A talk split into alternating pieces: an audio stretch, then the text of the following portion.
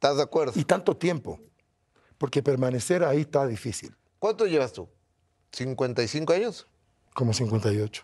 Yo, me, yo 40, pero ahí vamos. Oye, amigo. Pero yo empecé muy jovencito, entonces lo que pasaba ahí es que yo rolé con toda la, la raza pesada. Con toda la bandota. La bandota pesada de Garcés, de Loco, Carlos Rico, Marco Antonio Muñiz, Los Castro. Pues dale gracias que estás vivo, amigo. No, no. No, es más el mito en eso. Porque había mucha convive- convivencia.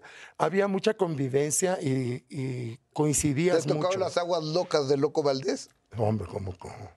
Imagínate cómo... Le- les voy a contar. Sí. El Loco Valdés, cada quien tenía que llevar una botella a la obra de teatro. Nadie se ponía de acuerdo. Entonces las echaban todas en un perol. Le ponían hielos, Coca-Cola y eh, da vueltas y era Hielos. agua de uso y hielos, ¿verdad? Era agua de uso. Para la segunda función andaban fumigados todos. Y ahí el, came- el loco, camerino del cielo loco. te mando un beso. Y en el camerino del loco se juntaba todo el mundo. Todos íbamos al camerino del loco, estuviera en el teatro, en el Blanquita, en el Televicentro, en donde estuviera.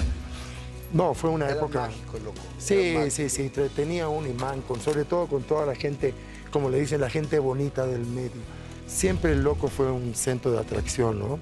Y, y- y- y aparte era tan sencillo, tan generoso, tan buena onda, siempre queriendo hacer reír a la gente, o sea, Siempre, Hasta siempre, loco. siempre estaba este, a, a las vivas en todo. A ver, a ver, atiéndamelo, no sé qué, siempre tan amable, tan buen anfitrión, ¿no?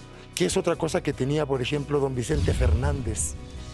Oye, yo cuando hice todo lo del potrillo y todo eso, pues fui, no sé, 10 veces al rancho y Vicente era un anfitrión, oye, te atendía él, todo lo que te ponía, que botana, que este te enseñaba y el rancho, pero un anfitrión que dice, oye, es Vicente Fernández. ¿no? te, te cuento dos anécdotas, ¿me lo permites? Sí, Es por tu programa, favor. pero dame chance, por favor, please.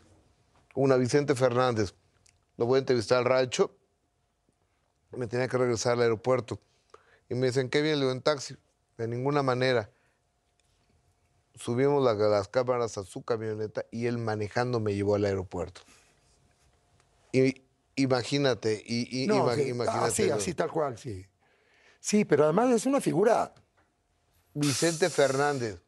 Y otra, sentado en esa silla, el loquito Valdés eh, llega y dice, eh, quisiera con refresco de toronja una botellita de Smirnoff. Entonces me dice, ¿no? Entonces le digo, pues aquí no se puede tomar. Entonces le digo, pues díganle al loco que, pues, pues, no se puede aquí tomar. Entonces vie- viene alguien y le dice, señor Valdés, es que pues, aquí no, no puedo meter vodka. No hay vodka, no hay loco, vámonos. No, espérame. O sea, ya me crucé aquí a la tienda y se la traje yo, ¿verdad?